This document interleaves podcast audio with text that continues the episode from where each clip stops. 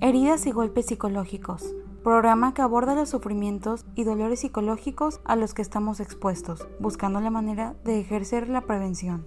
El siguiente capítulo es hecho a partir de las transmisiones en vivo que se realizan por medio de Facebook y YouTube Live. Esta es una producción de Psicología Preventiva.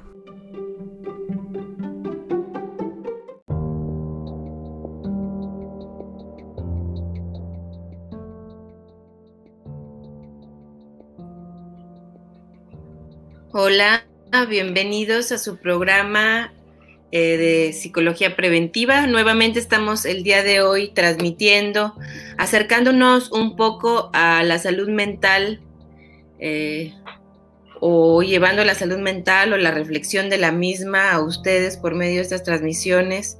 Esperemos que que bueno, que sean de provecho y que ayuden en algo en estos momentos tan difíciles que hemos estado viviendo como sociedad.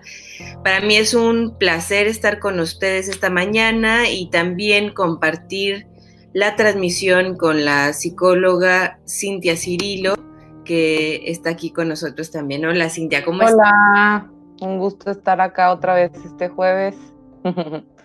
Muy bien, este, el día de hoy vamos a estar hablando, vamos a continuar hablando acerca del sistema inmunológico emocional, que fue un tema que empezamos a trabajar el jueves pasado, pero considero que todavía faltaba muchas cosas que mencionar y que en estos momentos necesitamos pues mucha fortaleza, ¿no? O sea, necesitamos mucha fortaleza en muchos sentidos para hacerle frente a todos estos cambios y modificaciones que hemos estado viviendo, eh, pues por la pandemia, por, por el riesgo económico que, que esta viene con, consigo y pues por el aislamiento social que en sí mismo nosotros como psicólogos sabemos que si de algo estamos nutriéndonos es del afecto que damos y recibimos de los demás, ¿no? Entonces,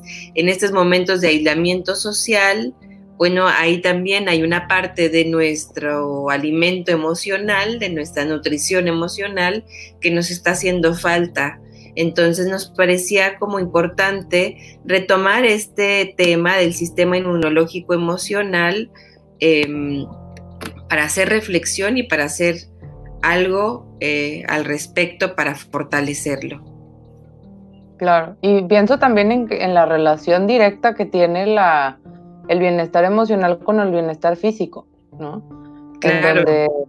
es un momento actual en donde tenemos que cuidarnos físicamente porque estamos en medio de una situación en donde el cuerpo se ve afectado y y que en ocasiones la misma tensión o las dificultades emocionales que podamos estar viviendo pudiera dificultar estar sanos físicamente y el cuidar nuestro sistema inmunológico emocional a la vez cuidar nuestro sistema inmunológico físico.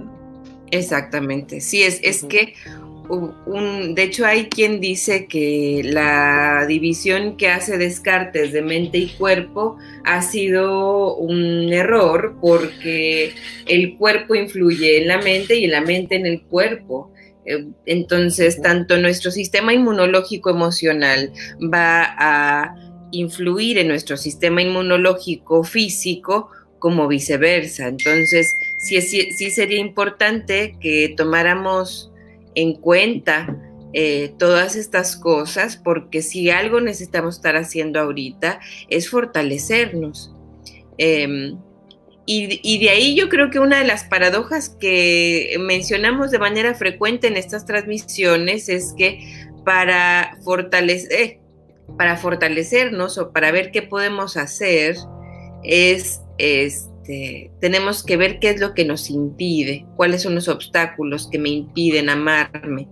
No nada más una cuestión como positiva de amate a ti mismo y tú puedes y todas estas frases de motivación que también, pues por supuesto no vamos a hacerlas menos, pero muchas veces es, no es que yo no quiera, es que yo no puedo. Y ese yo no puedo amarme a mí mismo, necesito hacer una pausa y voltear y ver qué es lo que me está causando un lastre, qué es lo que me está impidiendo, qué idea, qué recuerdo, qué pensamiento, qué acción me está impidiendo amarme a mí mismo. ¿No? Entonces, este, ¿y por qué? Y, a, lo mejor aquí las personas pudieran estar pensando, bueno, ¿qué tiene que ver eh, mi sistema inmunológico emocional con mi amor a mí mismo? Bueno, es que precisamente eh, el amor a mí mismo es de los ingredientes más importantes de mi sistema inmunológico emocional. Em, el amor a mí mismo puede, está compuesto de mi autoimagen, de mi autopercepción, de mi definición de mí mismo y de cómo yo me percibo. Entonces, por supuesto que si yo me autodescribo como una persona débil o una persona frágil o una persona que no puede o si yo siento que yo no puedo, eso es parte de mi definición de mí mismo, que es una definición que yo puedo cambiar, por supuesto, pero que también es parte de los recursos que yo tengo para hacerle frente a las diferentes dificultades de la vida. claro. Y que, bueno, a esto que te refieres comúnmente se le llama autoestima, ¿no? Eh, Exactamente. Y, se me hace importante aclarar que en muchas ocasiones, que lo hemos mencionado en a lo mejor en otros programas o en otros espacios, pero en ocasiones la autoestima se considera algo que tiene que ver con el presente, con cómo yo me siento en este momento, si eso es bueno o malo, incluso se piensa que la autoestima tiene que ser buena y para ser buena no puedo pensar nada negativo sobre mí mismo, ¿no?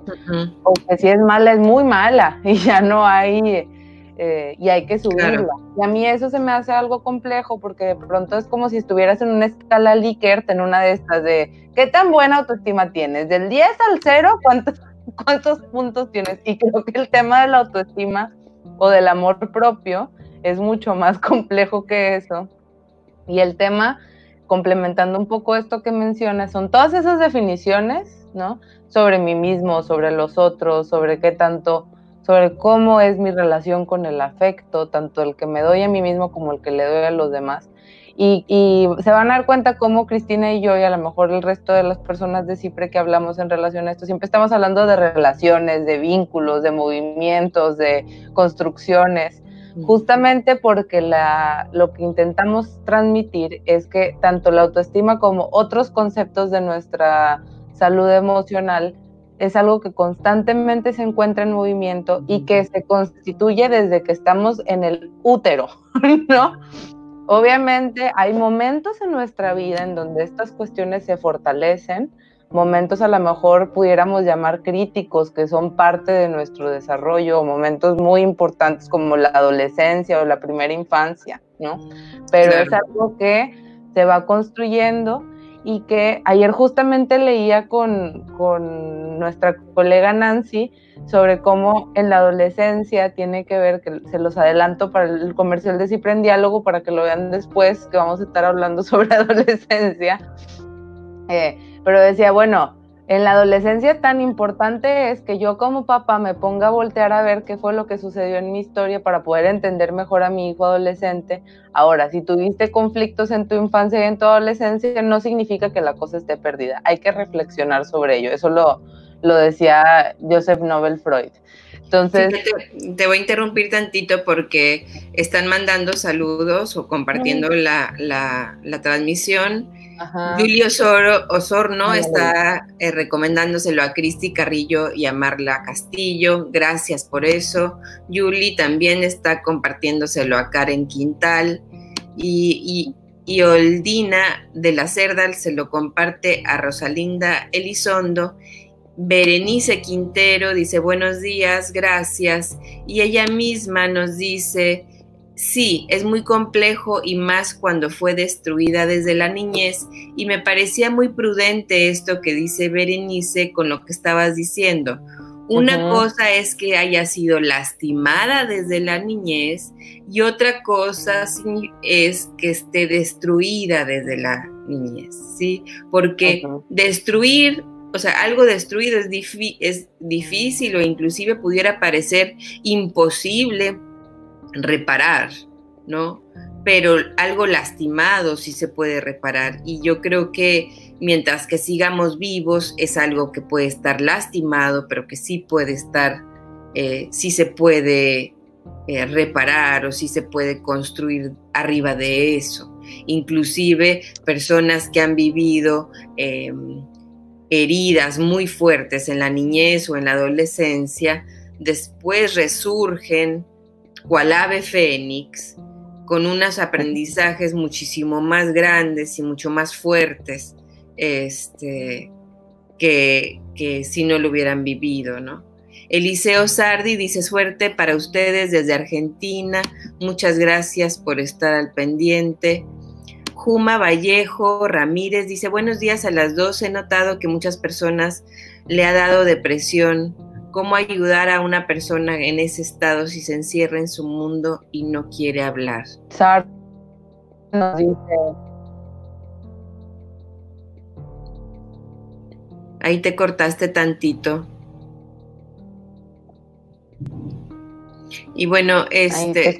¿Me escucho bien? Ya, ya te escuchas, sí. ¿Vas a comentar? ¿No? Bueno, entonces. adelante. Este, en cuanto a Juma Vallejo, este, dice cómo ayudar a alguien con depresión. Pues yo creo que estando ahí con ella es de las cosas que uno que no es profesional de la salud mental es lo más fácil que uno puede hacer, preguntarle qué puedo hacer por ti, este, escucharlo. Y por otra parte entender. Claro.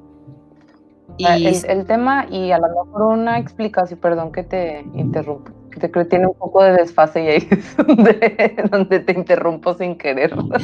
Este, pero bueno, pues ya le voy a seguir, ya te interrumpí.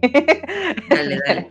Pero, pero el tema de la depresión, Juma, es que en este momento estamos viviendo, una depresión siempre va a estar acompañada de pérdidas, no necesariamente pérdidas físicas o pérdidas de personas. Hay veces que se piensan las pérdidas como muertes. No necesariamente tenemos que estar hablando de muertes, podemos estar hablando de la pérdida de una idea que teníamos, de un proyecto que queríamos hacer y que se interrumpió por la cuarentena, de una inversión que queríamos hacer para nuestro negocio y siempre no se va a poder hacer porque implica mucho riesgo, de poder salir de viaje porque había ahorrado muchísimo para poderme ir de viaje con mi familia y ahora pues no es, no es lo más sensato.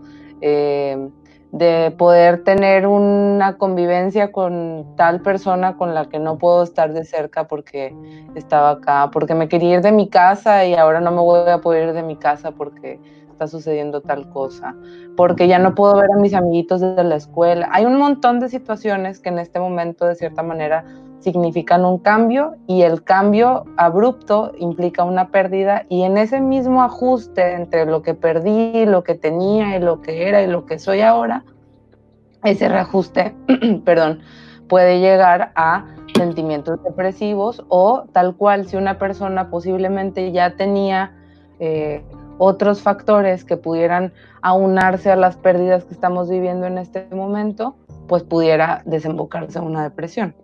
Perdón. Eh, y, de cierta manera. Y la pregunta de cómo ayudar a una persona si se encierra en su mundo y no quiere hablar, pues sí nos mete en una posición como de cierta impotencia. Claro. Eh, en mi opinión y en mi experiencia, la gran mayoría de las personas que viven una depresión sí quieren hablar y sí quieren ser escuchados. Sin embargo, que a lo mejor no quieren ser escuchados como nosotros queremos ser escuchados. Y en ese sentido, eh, por eso creo que un profesional de la salud mental a veces es más prudente, porque una persona que no es eh, profesional de la salud mental pudiera decirle cosas como échale ganas o todo va a pasar o, y esas cosas no todo está en tu mente este y aunque son comentarios y e intentos de aliento que bien intencionados muchas veces nada más deterioran lastiman o, o debilitan más, ¿no? Entonces, yo creo que en ese sentido hay que tener cuidado. Eh, y lo que más podemos hacer es estar al lado de ella, no juzgar, eh, preguntarle qué es lo que necesita y acercarla, o sea, cuando es realmente una de darle espacio y cuando realmente es una, una depresión real, pues sí acercarla con un profesional de la salud mental. No podemos dejar de olvidar que la depresión sí es una enfermedad mortal, ¿no? Este, pero bueno, vamos a seguir. Eliseo Sardi nos dice suerte a ustedes desde Argentina, suerte a ustedes también. Argentina y en todo el mundo creo que todos estamos pasando por una situación compleja. Eh, Sara González dice, antes que entráramos en cuarentena, mi autoestima, tenía mi autoestima muy alta. Eh, me valoraba mucho, pero en estos momentos tengo problemas con mi autoestima. ¿Qué puedo hacer? Este, como decíamos, esto de la cuarentena, pues sí está lastimando a, a muchos, ¿no? Está lastimando a muchos y está haciendo certezas que nosotros pensábamos tener, estamos empezando a dudar de ellas. Em, por una parte, no sé si quieras comentar algo, Cintia. Pues de cierta manera, como, como decíamos, Sara, el autoestima es algo esperable que fluctúe y es lo más sano, que esté fluctuando. Si siempre tengo la autoestima a tope, hay que también encontrar que el que haya movimiento y que haya momentos en donde baje un poquito, suba un poquito, donde a veces está a tope porque estamos en algo increíble que nos está brindando mucha satisfacción personal o incluso social, es algo propio de, cómo nos podemos estar sintiendo, pero también eh, lo más sano o lo más alto, por así decirlo, de la autoestima es que no esté tan alto, es que pueda estar como oscilando entre estas cuestiones. Ahora, ahora estamos en un momento en donde muchas de las cosas que pudieran fortalecernos en lo cotidiano están cambiando. No, no se fueron, pero están modificándose. O tenemos que crear cosas nuevas. Entonces es algo, digamos que esperable, que la autoestima no se sienta como nos sentíamos antes de entrar en la cuarentena. Eso no significa que no necesitemos hacer algo con ello, ¿no? Y pienso que una de las cosas es como voltear a ver qué cosas están cambiando en tu vida desde que empezó el tiempo de la cuarentena, cosas has tenido hacer de más, qué cosas has tenido que hacer de menos, a lo mejor qué situaciones se pueden estar removiendo dentro de tu, de tu vida, que a lo mejor se están como empezando a destapar conflictos que no se habían destapado antes o abriendo baúles que no habíamos querido abrir porque estaban muy bien guardados dentro de la vida cotidiana. Este, y también, aunque estuviera todo excelentemente revisado antes de la, de la cuarentena, que nadie lo tenemos excelentemente revisados, no crean que es examen, este, pero, pero también qué cosas se, se, están teniendo que cambiar y que también este es un periodo de reajuste. Entonces hay que ir reflexionando qué cambios están sucediendo en nuestras vidas para entonces tenerlos como muy claros, pues ya no salgo, o si salgo, pues salgo con miedo, o ya no me puedo acercar igual a otros, no sé, cada quien lo está viviendo de manera distinta porque van a cambiar cosas dependiendo de la situación particular de cada persona y a partir de ahí ver qué puedo ir haciendo en este momento, ¿no? De qué manera puedo irme ajustando con lo que tengo con lo que tengo ahora. Creo que una de las cosas que da como mucha desesperanza es cuándo se va a terminar o cómo a dónde vamos a parar con todo esto y a lo mejor sí vamos a tener que hacer cambios drásticos en nuestra vida, pero también podemos empezar a acoplarnos desde ahora. O sea, podemos empezar a, a buscar. Fíjate que lo que comentas, Cintia, a mí me hace pensar cómo pues toda esta experiencia nos va a modificar nuestra autodefinición para todos, ¿no?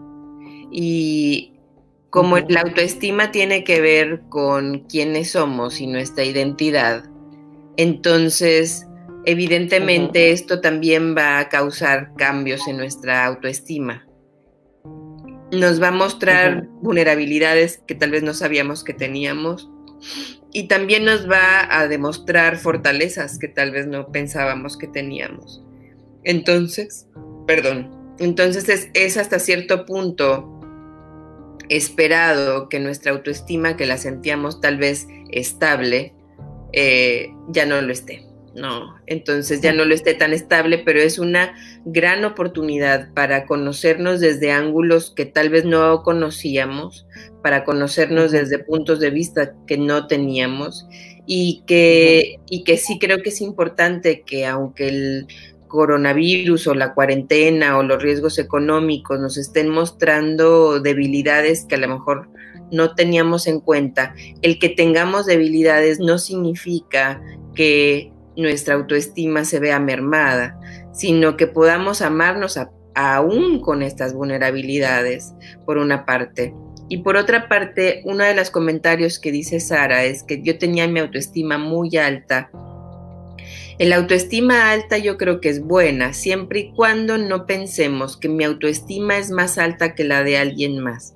O sea, cuando yo siento que mi, que mi valor es más alto que el de otra persona, entonces pudiéramos eh, de una manera sencilla o de una manera simplificada, y obviamente me puedo estar equivocando, pero si yo pienso que yo valgo más que alguien más, mi autoestima debe de estar inflada y puede desinflarse de una manera sencilla cuando alguien más demuestre valer más que yo, ¿no? Este, Fabián Ricardo eh, nos dice, hola, ¿qué tal? ¿Qué opinan de la ansiedad persecutoria y el COVID-19? Ay, yo opino muchas cosas. Pues depende a qué se refiera con ansiedad persecutoria, ¿no? No sé tú cómo, yo entiendo unas cosas, pero tú que entiendes más o menos por eso. Y Fabián, si nos quieres aclarar más, te agradecemos también. Pues, yo no sé si esté relacionado y si nos haya estado escuchando en nuestro último programa con eh, antepasado de respuestas psicoanalíticas con Diego García Valle, pero hablábamos acerca de cómo, pues, es, nos estamos presentando ante una serie de daños como intangibles y al mismo tiempo tangibles, intangibles en relación a que no vemos precisamente el virus, ¿no? pero visible porque lo vemos en las noticias y estamos hablando de eso todo el tiempo. Este, pero estos daños o estas amenazas, también inclusive los de la economía, o sea, muchos de nosotros, algunos de nosotros ya lo estamos viviendo directamente en cuanto a perdemos nuestros empleos o, o, que la cantidad de, de, compradores en tu tienda bajó y cosas de ese tipo. Pero muchos de otros nada más estamos preocupados, es decir, que todavía no nos ocupamos de un riesgo real. Entonces, eso provoca una ansiedad persecutoria, o sea, una paranoia de alguna manera, ¿no? Una, una ansiedad paranoica, en el sentido de que el daño puede venir de cualquier parte.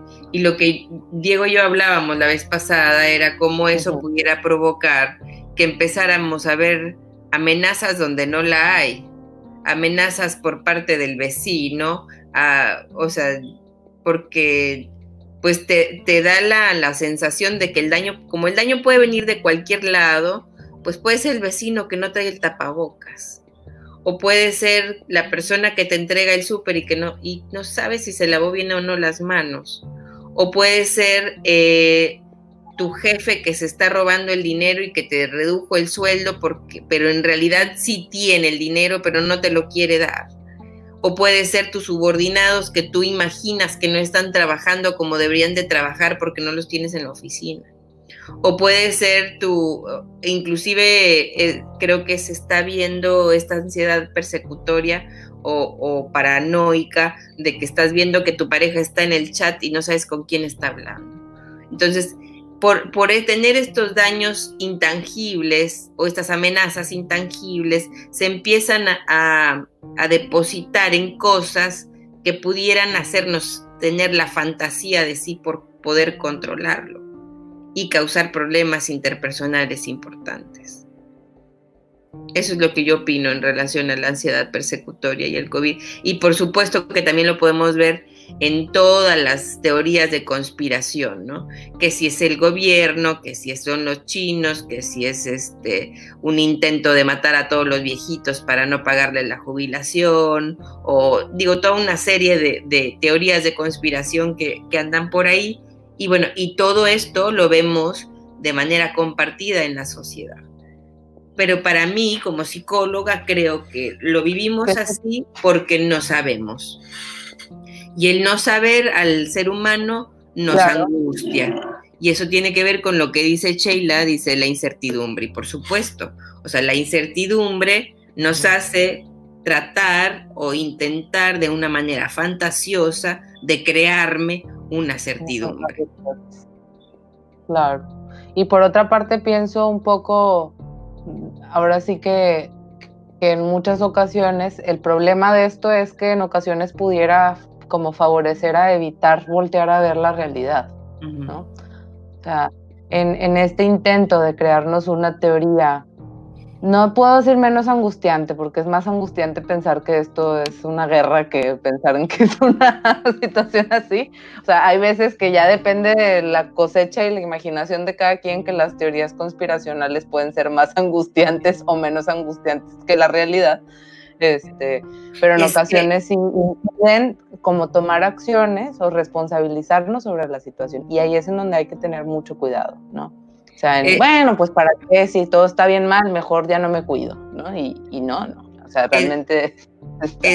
es que eso es lo difícil, o sea, a veces la certidumbre o la fantasía de la certidumbre es más fácil de lidiar con ella que la certidumbre de la tragedia. Porque, porque por lo menos te permite tomar decisiones. Fabián Ricardo dice muy, muy bueno y gracias y este, Sheila Catherine Iglesias Blas dice, autodefinirnos y reencontrarnos para volver a empezar.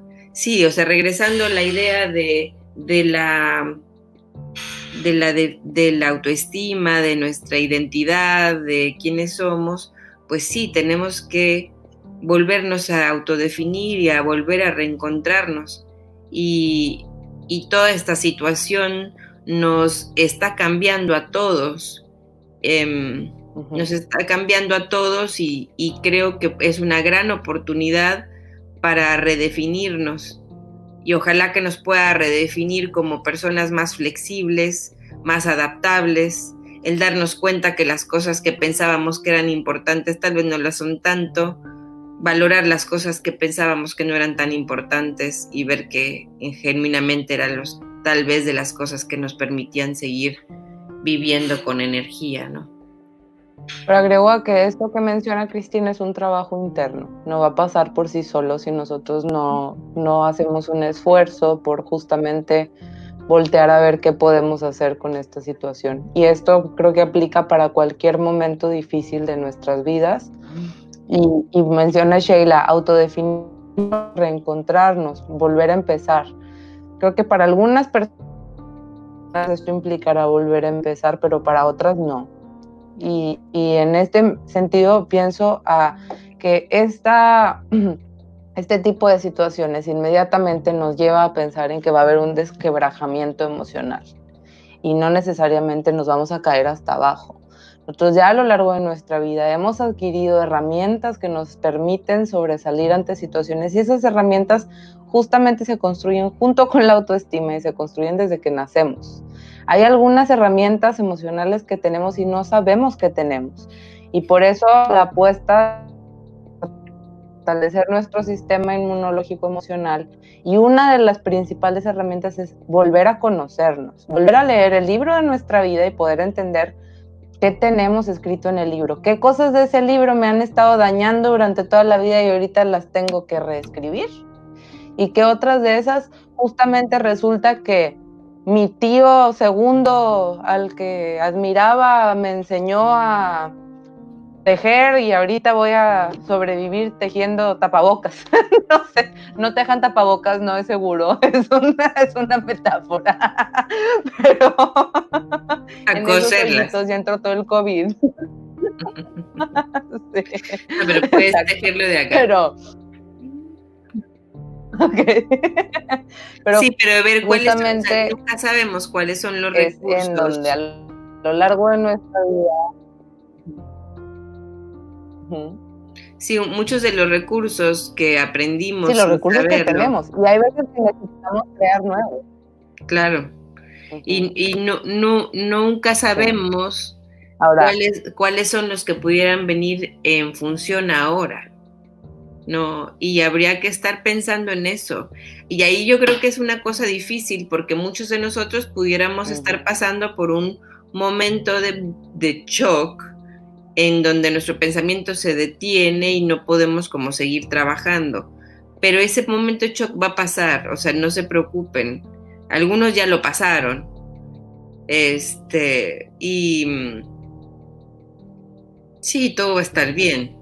Y, todo va a estar bien en el sentido de que el shock va a pasar y van a empezar a, pues a volver a trabajar y a volver a, estar eh, moviéndose de diferente forma sus pensamientos y sus formas de, de, encontrar recursos y encontrar recursos y encontrar nuevas formas de lidiar con la situación. Este, al parecer Cintia se, desconectó tantito. Em, y bueno, seguimos hablando acerca del sistema inmunológico emocional em, y veíamos cómo el autoestima viene a ser de los componentes más importantes y el autoestima no está compuesto nada más cosas de cosas positivas, ¿no? Y, y inclusive la forma en la cual eh, nosotros estamos haciendo frente a esta situación, a esta pandemia, a este coronavirus, es parte de lo que nos permite el darnos cuenta de quiénes somos. Y mm, creo que muchos de nosotros nos pudiéramos estar dando cuenta o que somos más este que somos más fuertes de los que pensábamos o que somos menos fuertes de lo que estábamos. Y cualquiera de esos aprendizajes acerca de nosotros mismos nos es este, positivo porque nos muestra un poco más acerca de quiénes somos. Y el, el quiénes somos nos ayuda a irnos a amarnos de una manera diferente. A ver, vamos a ver. Ahí estás. Aparentemente ya me dejó entrar. Muy bien, bienvenida de nuevo. Elena tiene un, comentario para nosotros. Dice, ¿qué daños o qué deficiencias creen que los niños van a sufrir por estar tanto tiempo en casa? Cuando se tenga que reincorporar principalmente a las labores escolares, ya que la mayoría ya se está perdiendo este hábito y cómo manejarlo, porque muchos padres se volverán sobreprotectores debido a esta enfermedad. Pues bueno, por una de las partes yo escucho a muchos padres sorprendidos porque sus hijos no extrañan salir y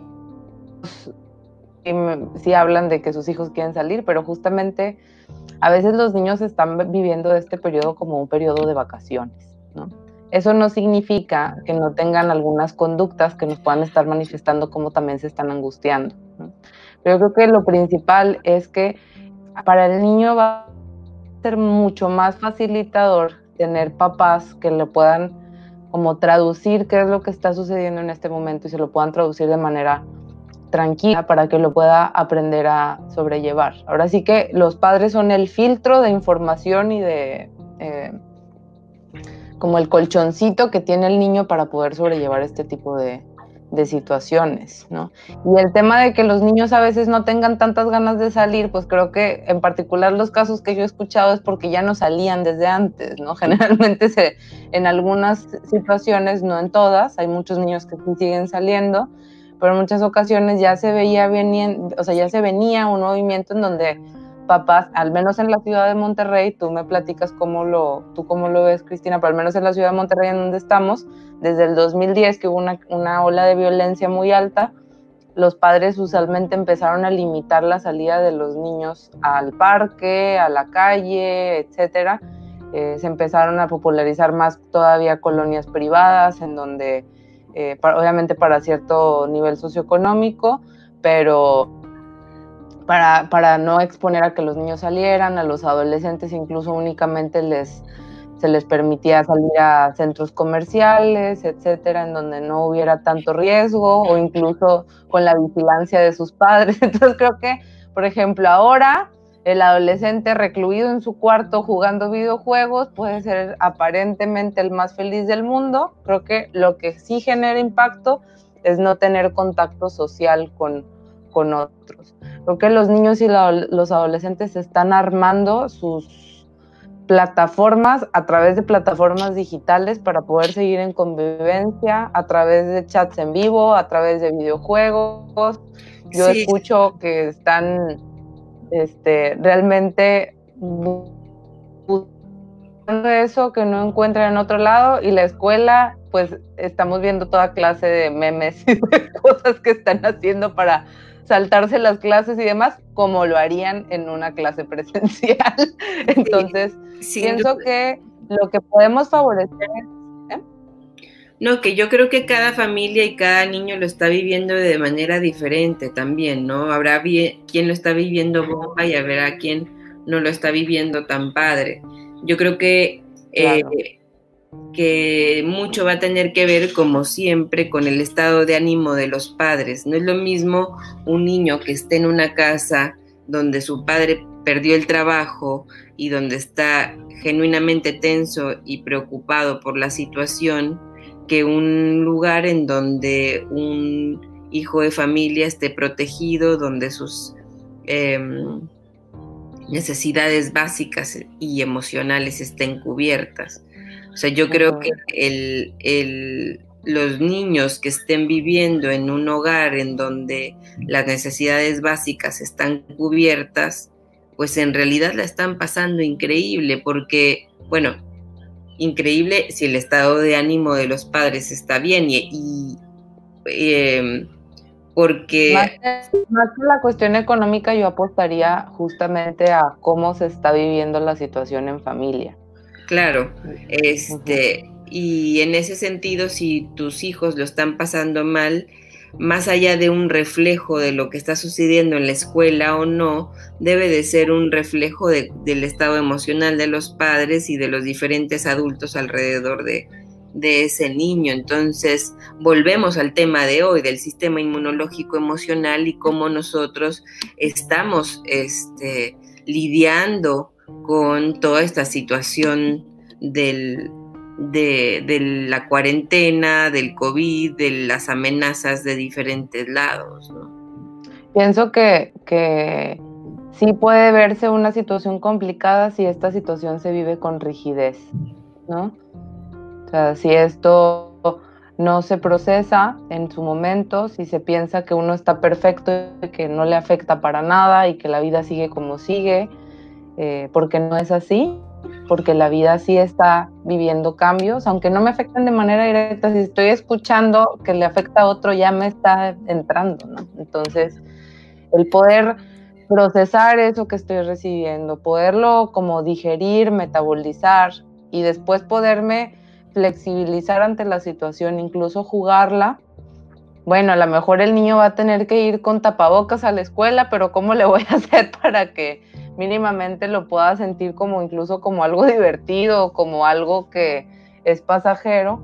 Obviamente habrá, dependiendo de las vivencias que, tenga cada persona, de su historia y de su personalidad, para algunas personas va a ser más flexible que para otras, ¿no? Pero creo que habrá que ir apuntando justamente a, a poder vivir esta situación de manera creativa, de manera flexible, de manera transitoria, ¿no?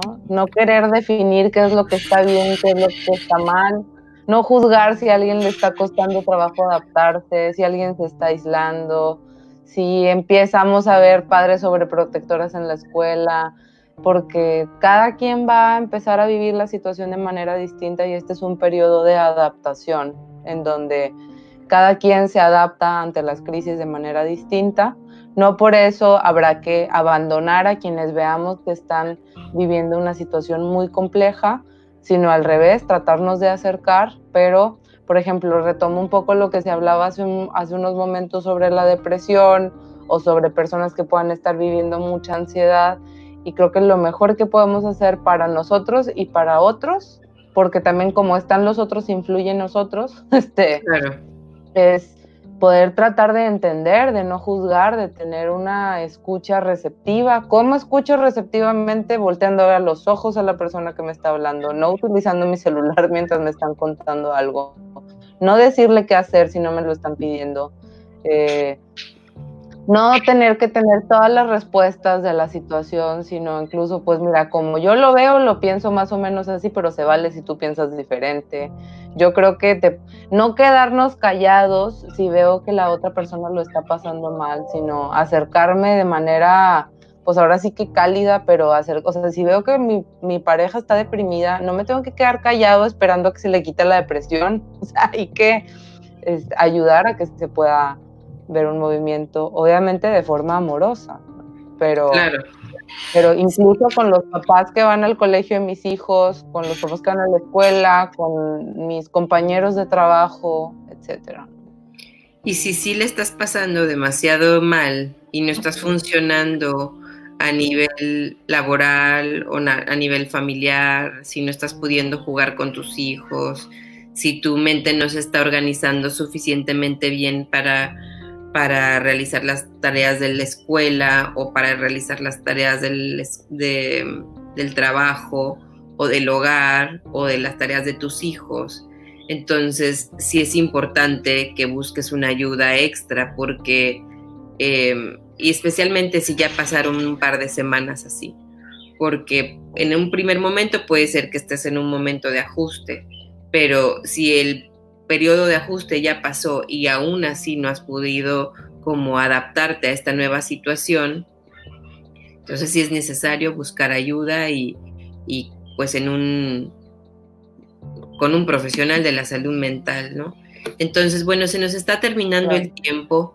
Pueden, eh, esta es otra transmisión de CIPRE Psicología Preventiva. Vamos a seguir transmitiendo este, de manera lo más frecuente posible eh, porque sabemos que en estos momentos es lo que, que todos necesitamos, ¿no? Todos necesitamos un espacio para escucharnos, para escuchar nuestras experiencias en palabras de otras personas.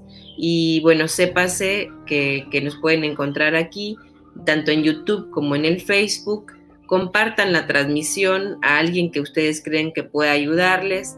Y si alguien necesita consulta o si saben que alguien necesita la atención de un psicólogo, no dude en llamarnos al 83 42 00 00 83 42 00 Laura Cerda nos dice gracias, Elena RB nos dice gracias y pues de verdad que muchas gracias a ustedes. El sabernos escuchados también nos ayuda a nosotros. Ha sido un placer compartir esta transmisión contigo, Cintia. Que tengan muy bonito día. Igualmente, nos vemos. Hasta pronto, hasta pronto a todos.